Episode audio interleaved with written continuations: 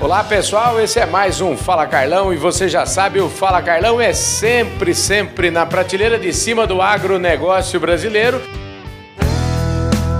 Podcast Fala Carlão.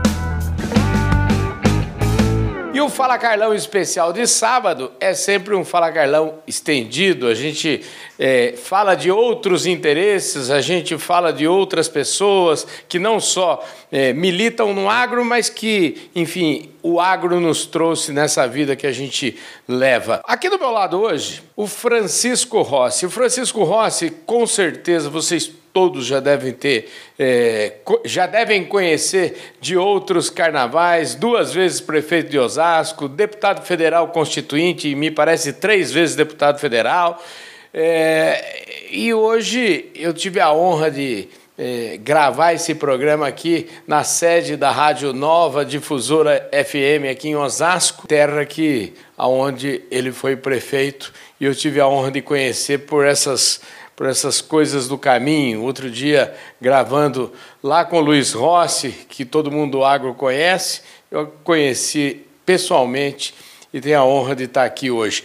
Ô Francisco Rossi, muito obrigado pela sua presença, pela sua disposição de falar um pouco aqui conosco, viu? Poxa, eu que agradeço a oportunidade, é muito bom receber você aqui na rádio. E estou muito feliz de receber sua visita, sua participação na nossa programação. Você trouxe também a Elizabeth, uma pessoa extraordinária que participou do programa e um sucesso, né? Um pois é, você sabe que essa história, eu fui convidado aqui pelo Rossi, você sabe que ele é muito mais rápido que eu. Antes de eu convidar ele, já me convidou para falar, para vir aqui no programa dele. É, e ele deu uma palhinha para nós sábado passado que vocês viram aí naquela entrevista lá com o pessoal é, lá da Agros, lá no Palazzo Verde do Palmeiras. E, e aqui hoje nós tivemos a chance de falar é, sobre agronegócio numa rádio para um público especial, né, para um público da cidade. É, aproveita e fala quem é que.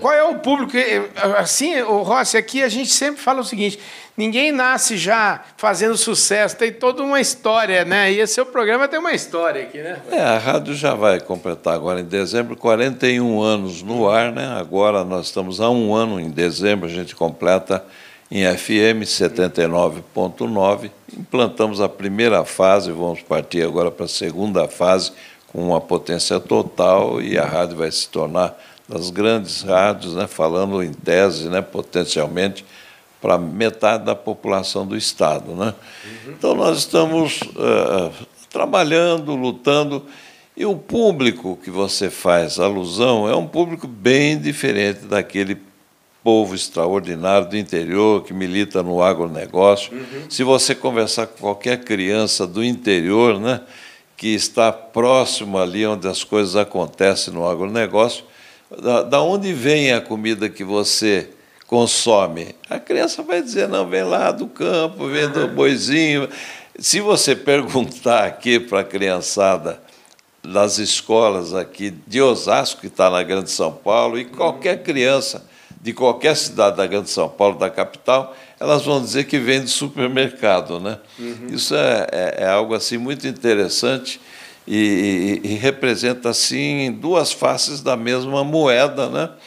E nós sabemos que essa área que você milita com muita competência é algo assim extraordinário, né, que acontece hoje no Brasil e representa assim uma das principais colunas de sustentação da nossa economia, a economia brasileira e vai crescer muito, tem um potencial assim de se tornar algo assim inimaginável, né, produzindo é, comida para o mundo todo. Nós temos esse potencial e a gente fica feliz quando a gente conversa com pessoas otimistas como você, como Elizabeth, que participou do, do uhum. nosso programa aqui, e você começa a ter uma visão bem diferente daquela que às vezes tem, que a gente acaba comprando da chamada grande imprensa, que às vezes ao invés de informar, desinforma, né? Pois é, verdade. Olha, é, e a, mas a gente falar aqui hoje foi um privilégio para a gente, porque a gente sempre está em busca de realmente levar informação não só para aquele pessoal que não perde nenhum Fala Carlão, que já, vamos dizer assim, a gente fala para convertidos, mas falar para as pessoas que moram aqui na Grande São Paulo, falar para as pessoas da cidade é, é muito importante para o agro, para que elas conheçam de fato todas as virtudes do agronegócio brasileiro. Né? Não, e hoje você, com a participação sua da, da Elizabeth, eu mesmo, sabe, que já fui candidato ao governo, fui para o segundo turno, a gente tem uma paixão por esse estado de São Paulo. Eu mesmo é, fui informado de algumas situações que talvez eu tenha ficado defasado em termos de informação e me deixou muito feliz, muito alegre, vendo que as coisas vão melhor do que elas parecem é, é, junto ao grande público, né? Está muito melhor do que a gente imagina. Pois é, é, o Brasil realmente ele é referência quando o assunto é agronegócio. E também quero aproveitar e mandar um abraço para o pessoal do Clube Agro, pessoal do Clube Agro que também apoia o nosso programa. O Clube Agro é um programa de benefícios aí que quem faz compra nas revendas agora é o seguinte: Clube Agro, é, eles inventaram um negócio chamado Clube Agro Dealer. E através do Clube Agro, o produtor que compra, ele cadastra lá no sistema do Clube Agro e ele pode usar, ele vai conquistando pontos. E sabe o que ele faz com os pontos? Ele não troca os pontos por para ir para a Europa, ele não troca os pontos para comprar, não, ele troca os pontos para comprar mais produtos agropecuários e usar na propriedade dele. É um negócio inteligente. É, reinvestindo, né? Pois é. reinvestindo.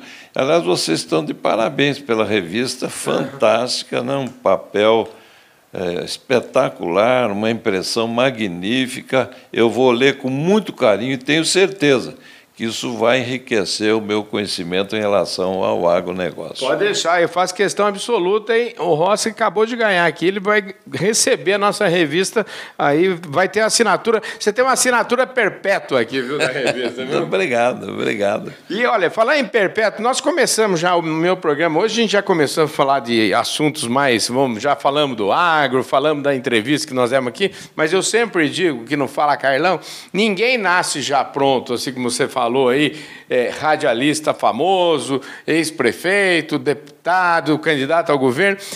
Eu queria que você me falasse um pouquinho. Aqui eu gosto de eu estou vendo aqui nessa sala cheia de fotos assim de família, fotos antigas, bonitas. Então eu queria que você falasse um pouquinho das suas origens. Eu queria saber de onde vem o Francisco Rossi, quais são os valores que ele trouxe de família, que com certeza carrega até hoje. Bom, eu perdi meu pai quando eu tinha cinco anos. Né? E minha mãe, ela não se casou mais. Uhum. Então, a, a, experiência que eu tenho de convivência familiar é ver uma mulher que foi pai e mãe ao mesmo tempo. Né? Uhum. Ela, minha mãe faleceu há pouco tempo, aos 96 anos. E eu sempre né, me lembro de minha mãe de uma maneira assim muito positiva, sabe? E nós, eh, eu meus irmãos, eh, nascemos no interior. Eu e minha irmã nascemos em Caçapava por acaso. Meu pai era de Marília, minha mãe também de Marília.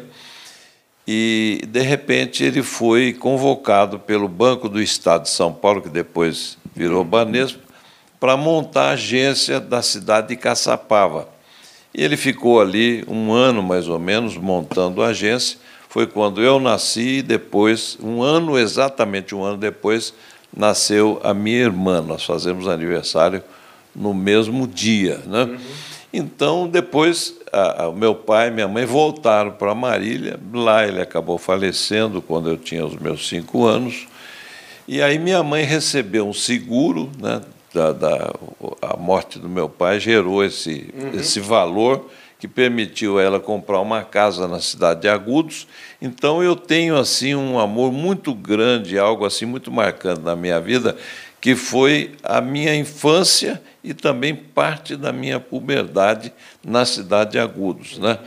Eu, eu che... vim para Osasco quando eu tinha 13 anos de idade, né?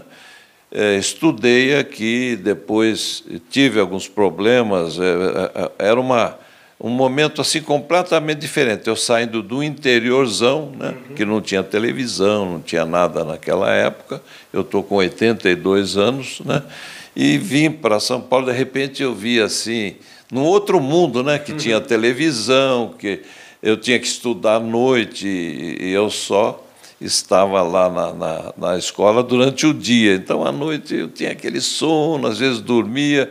Então eu acabei voltando para Agudos para concluir o ginásio né, estadual, uhum. né, naquela época era grupo escolar e ginásio. E aí, quando eu me formei né, no ginásio, eu voltei aqui para Osasco, e é onde tudo começou. Né? Eu gostava muito de política desde criança. Né? Uhum. É, a minha mãe comprou uma casa bem pertinho da praça principal, onde aconteciam os grandes comícios políticos, a presença da, da, de nomes né, da política da época, Hugo Borg, Ademar de Barros, né, até o Getúlio Vargas andou dando uma passada lá na, na cidade de Agudos. Então eu tinha paixão né, pelos comícios, pela festa, pelos fogos, e acabei me tornando assim é, fã do Jânio Quadros. Né? Uhum. Eu fui o responsável até pelo comitê, eu tinha pouca idade, né? Mas eu tenho fotografia eu, de papagaio de pirata, né?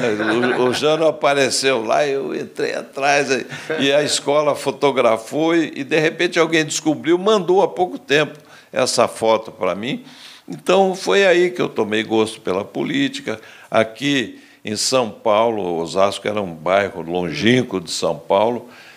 Eu comecei a participar da política estudantil, né? fui diretor de Grêmio, depois fui presidente da União dos Estudantes e acabei sendo candidato né? a, a prefeito no tempo da sublegenda e me elegi prefeito em 1972. E aí começou né? uma carreira que eu gosto de relembrar porque eu tenho como algo assim muito positivo na minha vida e tudo que eu tenho eu devo a Osasco, eu devo ao povo de Osasco, né? as vitórias, né? como deputado federal três vezes, como deputado constituinte, eu fui o oitavo constituinte mais votado do Brasil. Né? Depois fui para o segundo turno para o governo do Estado, tive quase 7 milhões de votos em 1994, e chega uma hora que você chega à conclusão que tem que parar. Né? Então, hoje, o meu foco, a minha vida profissional, não quero jamais pensar em aposentadoria, eu venho uhum. todo dia aqui à rádio, então, meu foco hoje é na rádio. Nós implantamos a primeira fase da FM, vamos implantar a segunda agora, que, que é uma potência muito boa que nós vamos ter, vamos estar entre as grandes emissoras de São Paulo. E hoje a minha vida se resume a apoiar né, familiares que gostam de política. Minha filha é vereadora, Ana Paula, a minha esposa é vice-prefeita, uhum. e eu sou cabo eleitoral das duas. que ótimo. Agora, é, eu, eu quero te contar duas coisas. Primeiro, dizer que a Vera, minha esposa, ela é aqui de Osasco, então é daí que a gente é, quando a gente se conheceu aí alguns dias atrás pessoalmente, né? Já te falei que assim, seu nome é, é conhecido. Minha saudação, pois viu? É. Osasquense. Com né? certeza ela já deve ter votado várias vezes em você. É bem provável, é bem provável. Aí, é, essa, essa a história da política, eu falo assim, tem uma frase que os amigos da roça falam muito, né? Que a gente sai da roça, eu nasci na roça, mas a roça não sai da gente. É verdade. A política é mais ou menos por aí? Né? Olha, é mais ou menos, viu? Porque você entra, é relativamente fácil você entrar, o duro é sair, né? Uhum. E sempre o nome da gente é lembrado. E a última vez queriam que. Eu, essa última eleição, agora você tem que ser candidato a deputado federal. E eu tinha uma, um percentual muito bom nas pesquisas, eu tinha 32%, isso daria uns 150 mil votos. Uhum. Aqui em Osasco, 150 a 200 mil votos.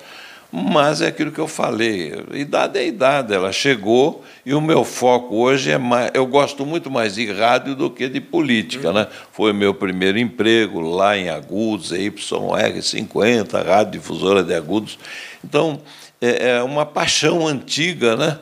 E não penso em me aposentar, gosto de rádio e espero que Deus me dê saúde, né, disposição, para que eu sempre esteja né, com essa vontade de trabalhar, de lutar e de gerar empregos, jurar, é, gerar prosperidade onde você estiver. Né? Pois é, e o rádio é tão importante. Eu me lembro, eu, eu acho que eu também comentei com você que eu, quando era mais. estava antes de, de, de, talvez tinha acabado de sair do colégio tal eu tinha um, é, o rádio era uma coisa fascinante eu acho que o rádio é algo fascinante então como é que é esse seu dia a dia? Como é que foi a história? Não, como é que foi realizar o sonho? Porque você falou, começou em rádio, mas entre começar em rádio como locutor e tal, eventualmente, e ter uma rádio é uma coisa muito diferente. É, é algo assim interessante, porque eu sou da. É, é, na época em que o, não existia, eu morava em Agudos, eu via na revista do rádio é, notícias sobre a televisão, né, uhum. que chegou aqui na década de 50, no começo da década de 50, São Paulo e Rio de Janeiro. Né?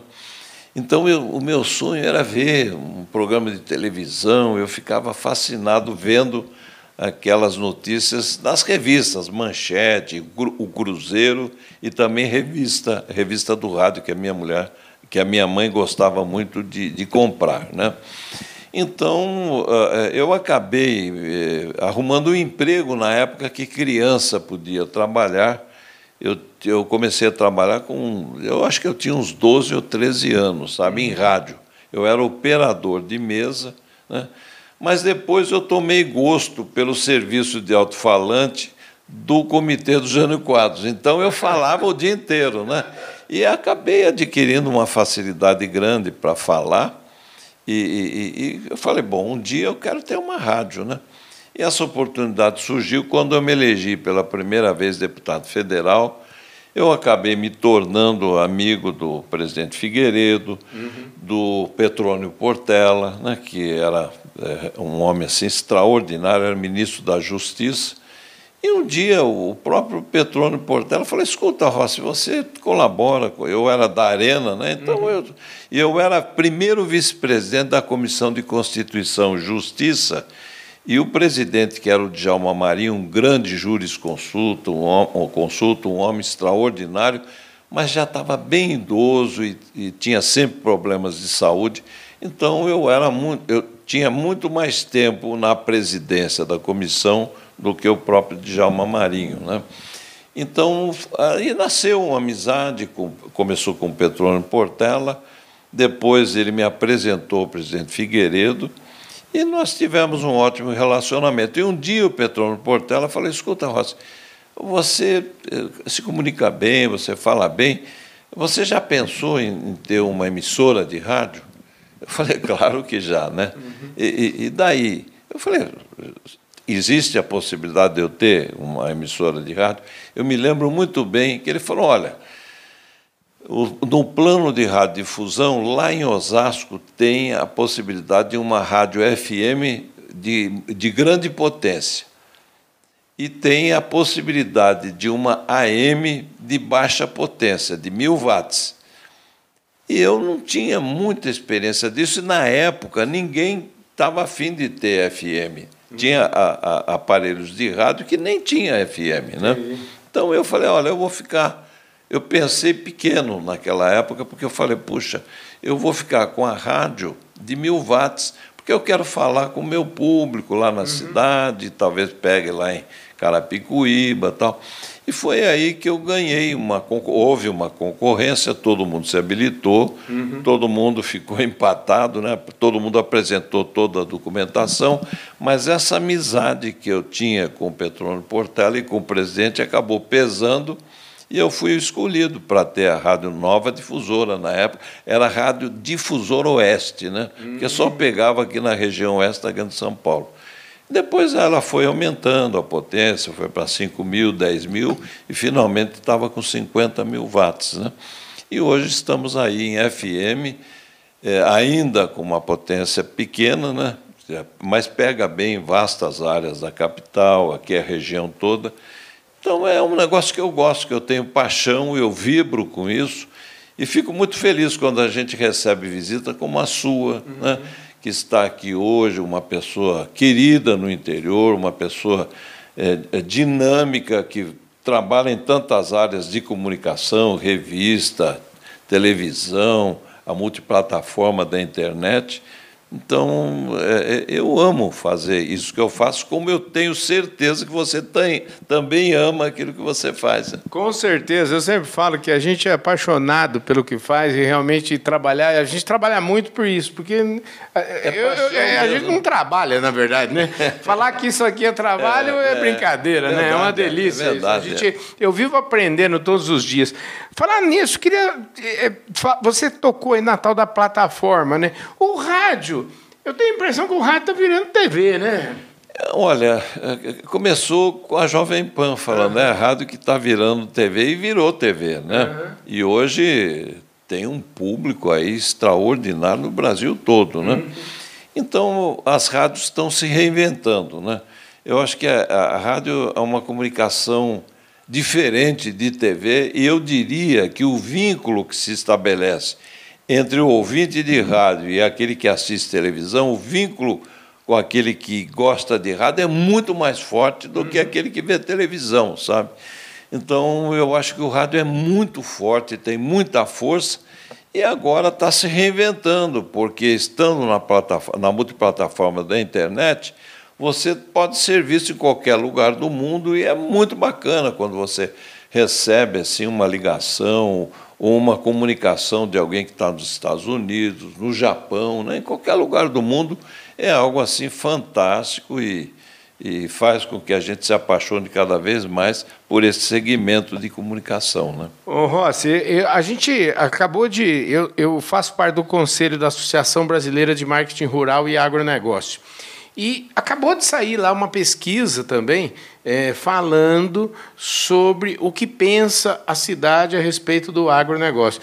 E para nossa surpresa, viu, o, o, a cidade ela estima o campo. Eu, existe aí um, um um pessoal mais jovem, que isso a pesquisa aponta bastante, né? o pessoal entre 15 e 30 anos, que está distante do campo, realmente. Mas eu acho que isso, eu sempre falo, se, se a pessoa está distante da gente é porque a gente não está fazendo a lição de casa direito. Então eu acho que momentos como esse que a gente teve a oportunidade aqui de falar no seu programa, um programa que está no ar há 40 anos, é, é uma oportunidade ímpar para que o agronegócio possa se mostrar mostrar mais para a população. Eu acho que você podia eh, falar mais de agro aqui na sua rádio, viu, aí? Olha, é, você sabe que é algo assim interessante. Eu estava pensando nisso de ontem para hoje, uhum. com a presença de vocês aqui. Eu falei, puxa vida, a gente poderia pensar em alguma parceria, porque eu tenho assim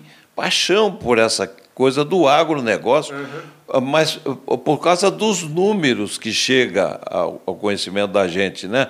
O que significa o agro gerando emprego, gerando uh, a economia bombando por causa do agronegócio, uhum. né? Enquanto o mundo está enfrentando inflação, a inflação nossa cai, três meses de deflação, sabe?